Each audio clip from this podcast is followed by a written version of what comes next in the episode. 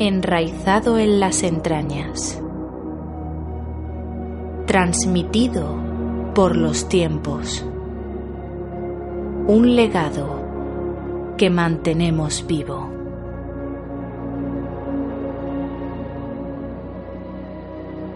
Esto es Folcast.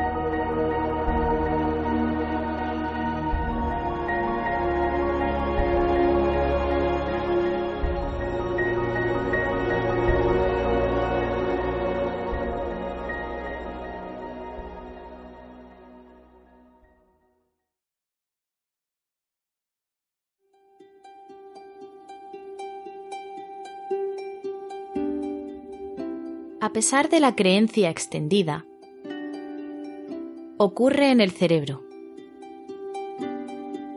Este sesudo amigo nuestro se activa, segregando un cóctel de sustancias llamadas neurotransmisores, que desencadenarán una serie de comportamientos, sensaciones e ideas de las que nos será muy difícil deshacernos. Nos volvemos como locos. Nuestro cuerpo genera dopamina, serotonina y oxitocina. Esta química es como una droga, afectando incluso a nuestro modo de ver la realidad. La oxitocina crea un lazo intenso, apego, incluso cariño. Por otro lado, la serotonina actúa como un modulador de las emociones, provocando sensación de bienestar ante un estímulo identificado. El tercer ingrediente de esta mezcla bioquímica es la dopamina. Rige el placer, nos proporciona energía y desencadena sistemas que tienen que ver con la recompensa, la motivación e incluso la gratificación. En resumen, nos genera una necesidad irrefrenable de repetir.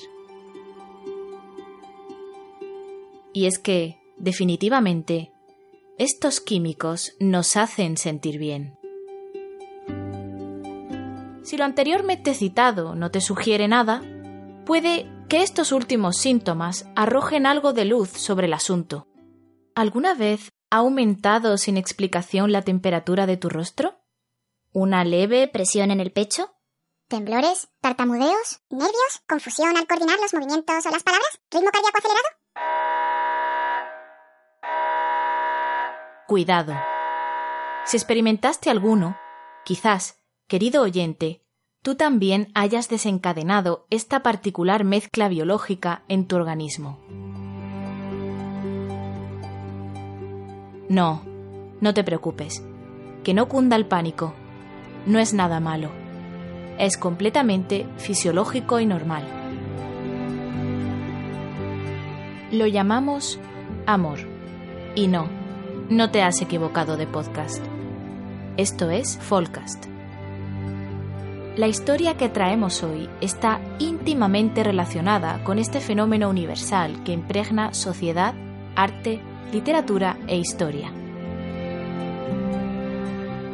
Un sentimiento, motor del mundo, un valor que define nuestra existencia y que nos impulsa irremediablemente a unirnos a alguien. A pesar de las muchas barreras que hoy nos separan, de todos los prejuicios, de todos los constructos sociales, es sorprendente que siga existiendo esta fuerza atemporal que obvia barreras y nos acerca los unos a los otros.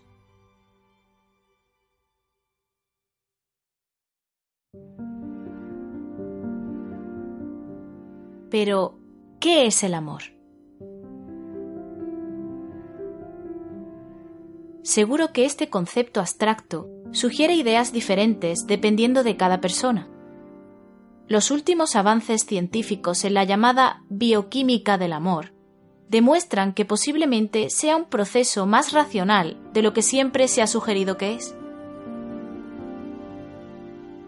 Puede que resulte algo frío hablar del amor en estos términos, pero, al fin y al cabo, somos un fabuloso entramado de células, un organismo inteligente, una criatura que pugna por la supervivencia. Desde el punto de vista de la psicología, el proceso de enamoramiento responde a una evolución social del instinto más primario de apareamiento.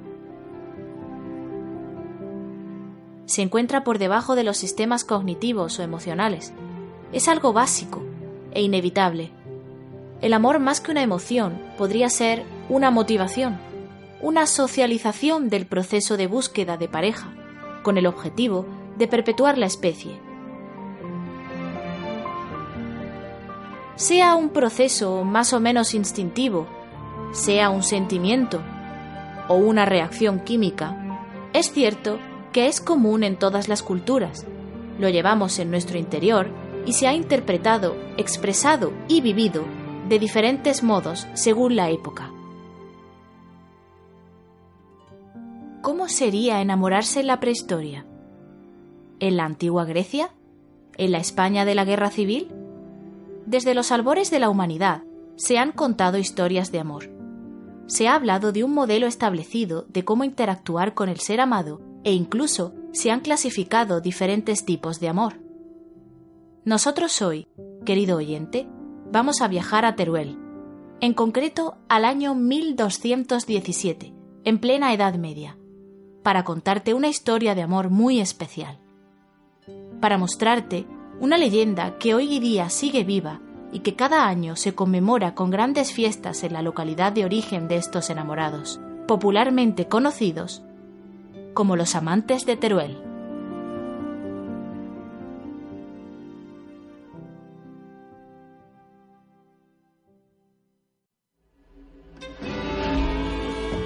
Corría en Teruel el año 1212. Por entonces, reinaba Pedro II de Aragón y tendría lugar en Jaén una de las batallas más importantes para la reconquista, la batalla de las Navas de Tolosa. Por aquel entonces vivía en Teruel un muchacho de nombre Juan Martínez de Marcilla, que en aquel momento contaba con 22 años de edad. Un día, como otro cualquiera, deambulando por los ajetreados mercados de la ciudad aragonesa, conoció a una doncella que de fuego prendió su pecho. La joven se llamaba Isabel de Segura, y aquel nombre él juró que nunca iba a olvidar. Lejos de ser importunada, Isabel quedó prendada de aquel joven, queriendo ambos desposarse en poco tiempo. Sin embargo, sus anhelos fueron pronto truncados. Isabel, si tu padre me menosprecia por dinero, ¿me esperaría cinco años? Yo trabajaré por mar o por tierra para conseguirlo. Ella, obnubilada por las palabras de su amado, decidió prometer que le esperaría aunque tuviera que declararse no apta para llevar una casa. Así pues, Juan partió a guerrear contra moros. Fueron cinco años de batalla, de sufrimiento y anhelo por ver el rostro de aquella a la que había prometido volver a ver, con triunfos, honor y gloria en sus saberes. Durante este tiempo, Juan consiguió una fortuna y por lo tanto hacerse digno de la hija de Segura, Mientras tanto, en Teruel, Isabel no cesó de ser importunada por su espera. Su padre la combinaba a contraer matrimonio, pero ésta se declaró en voto de castidad hasta que tuviese 20 años, una edad más juiciosa para ser una buena esposa, según ella declaraba. Pasados los cinco años, ¿qué crees que ocurrió en Teruel? El padre le dijo a la hija, Querida hija, mi deseo es que te cases. Isabel, vistos pasados los cinco años, haciendo a su amado fallecido en combate y cediendo finalmente a la presión por contraer nupcias, dijo que se casaría. No tardaron en organizar la boda. Isabel se casaba con un rico señor, ignorando que Juan, victorioso, y presa de los contratiempos, llegaba ese mismo día a Teruel. Ya durante la noche de bodas, aunque sabedor de que su amada era ya mujer casada, entró en la casa de ella y se dice que tras el lecho de la mujer susurró Juan las siguientes palabras. Bésame, que me muero. Pero ella le respondió que no, que Dios no quería que faltase a su recién desposado marido. Él replicó Bésame, que me muero. No quiero. Y aquella hora, aquella noche, el cuerpo de Juan cayó inerte y no volvió a respirar. Ella que vio su cuerpo desplomarse a pesar de la oscuridad, comenzó a temblar presa de la impresión. Isabel, que no sabía cómo reaccionar ante aquella situación, despertó a su marido diciéndole que roncaba tan fuerte que la asustaba, que le contase algo para que se le pasase el sobresalto. Él le contó una burla. Después, ella le contó lo ocurrido. Malvada. ¿Y por qué no lo has besado? Por no faltar a mi marido. Ciertamente, eres digna de alabanza. El marido de Isabel, alterado por el muerto que yacía en su casa, sin saber exactamente qué hacer, exclamó preocupado. Si las gentes saben que aquí ha muerto, dirán que yo lo he matado, y seré puesto en entredicho. Acordaron con gran esfuerzo en llevar el cuerpo de Juan a casa de su padre. Lo hicieron con gran afán y no fueron descubiertos por nadie. Cuando llegó el alba, se escucharon chillidos y llantos en la casa de los Marcilla. Con el cuerpo en las manos, el padre buscó heridas, buscó golpes, una causa a la que achacarle la muerte de Juan. Pero no había nada. Y sin saber cómo, llevó a su hijo a enterrar. Como había hecho riqueza, se le preparó un gran sepelio. Isabel, aún horrorizada y apenada, no dejaba de pensar en Juan. Todo lo que había hecho por reencontrarse con ella y tan solo, tan solo le había pedido un beso, un beso que ella no le quiso dar, un beso que le había llevado a la tumba.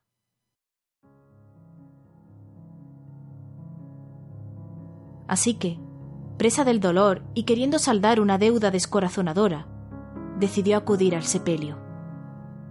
Se fue a la iglesia de San Pedro, donde celebraban el funeral por el alma de Juan Marcilla, y las mujeres que allí había se levantaron honradas ante su presencia. Ella tan solo se preocupó de ir hacia el muerto. Le descubrió el rostro apartando la mortaja, y ella le besó con tanta intensidad, con tanta fuerza, con tanto deseo, que ahí fue a caer muerta, igual que Juan cayó la noche anterior. Las gentes que veían que Isabel no era parienta y aún descansaba sobre el fallecido, fueron a decirle que se quitase de allí. Pero ya no vivía. Descubierta la tragedia de Isabel, acudió su marido. Él contó a todos los presentes la historia de Juan e Isabel, tal como Isabel se la había contado. Decidieron darle sepultura juntos. Lo que no pudo estar unido en vida, lo estaría en la muerte.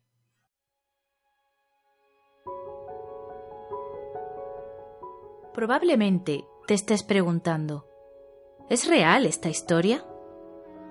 Cuando se trata de los amantes de Teruel, nos movemos siempre entre la historia y la leyenda, entre lo sagrado y lo profano, lo oral y lo escrito.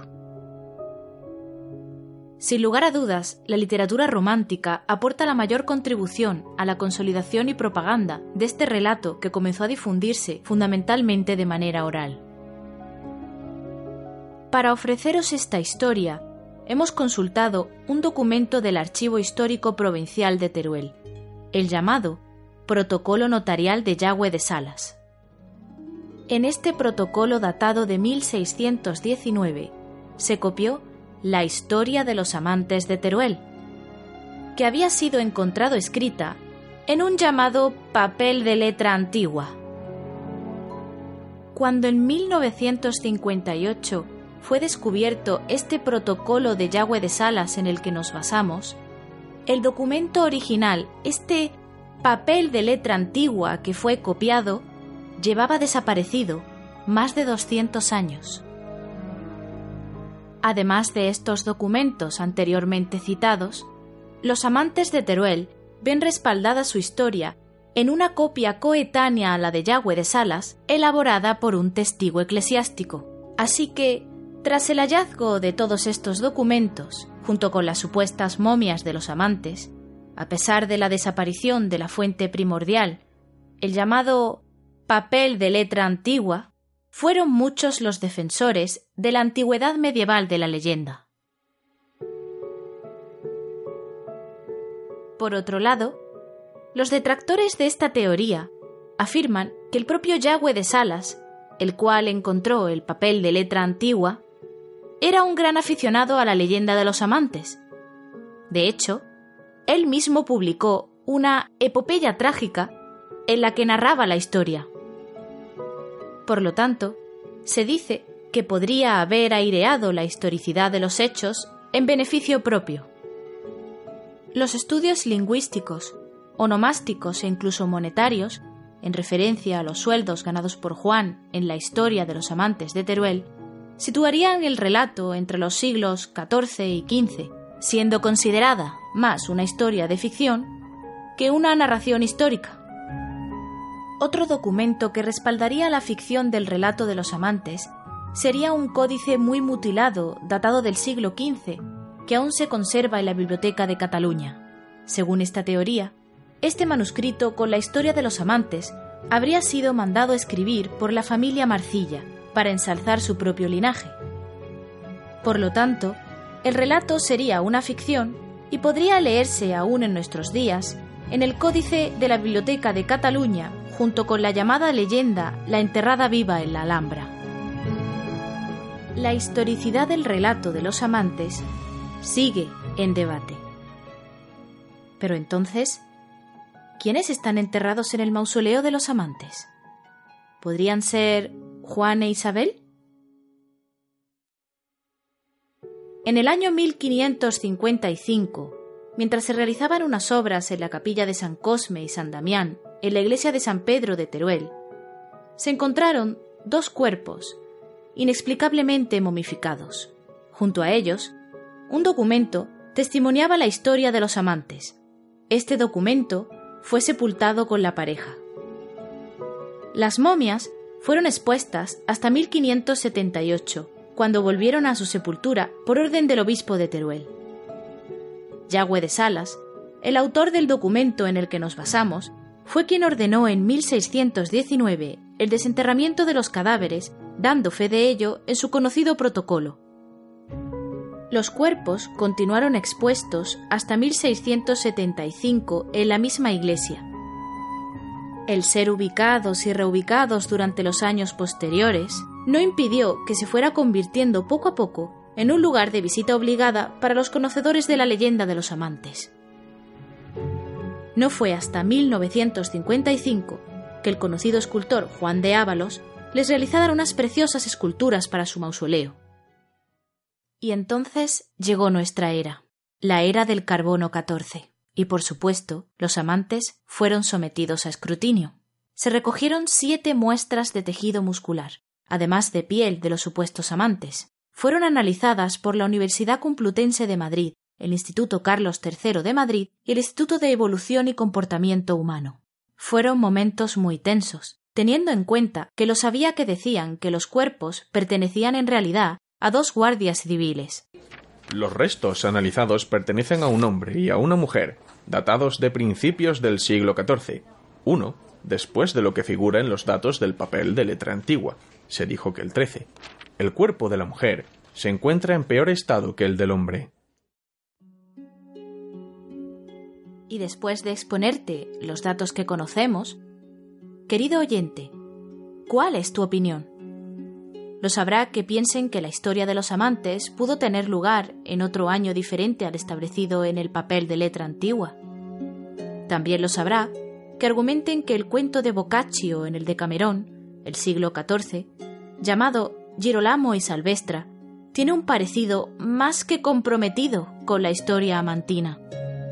Pero, al margen de todas estas opiniones, dejando atrás las teorías sobre la historia, las momias y los posibles errores cronológicos, la historia de los amantes es un símbolo de nuestro patrimonio cultural. Se trata de una historia que bien se dice de Isabel y Juan, pero podría haberle ocurrido a cualquier pareja del medievo español. Quizás no murieron de amor, pero, ¿quién sabe? Pudo ser una exaltación de un sentimiento, o quizás hay fragmentos de esta historia que nunca llegarán a ser conocidos. ¿Y tú? ¿Crees que alguien puede morir de amor? A continuación, desde Folcast, hemos querido añadir un poema de Robert Louis Stevenson que creemos conserva esa intensidad del amor cortés entre Isabel y Juan, y que esperamos disfrutéis.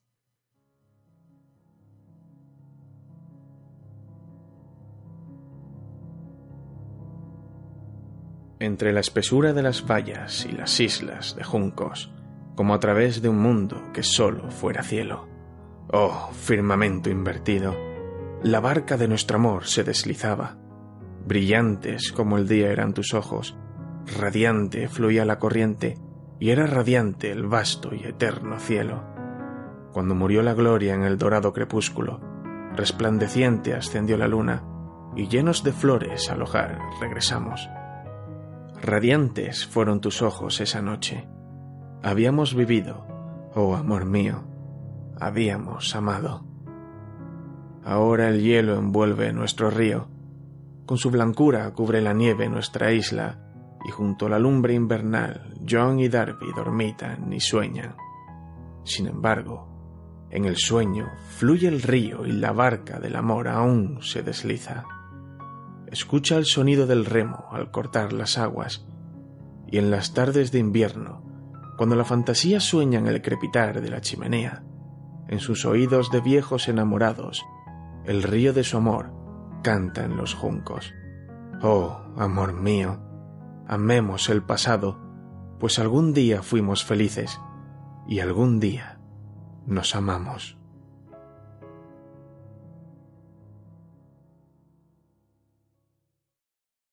Folcast es un podcast bisemanal en el que desentrañamos leyendas, cuentos y otros misterios.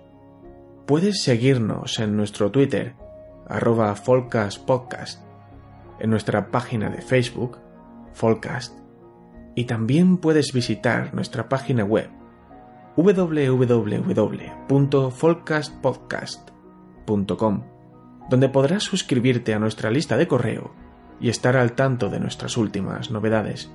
Además, te recordamos que puedes escuchar este y otros episodios más en nuestros canales de iBooks, Spotify, Google Podcast, Apple Podcast y YouTube. Salud y buenos augurios.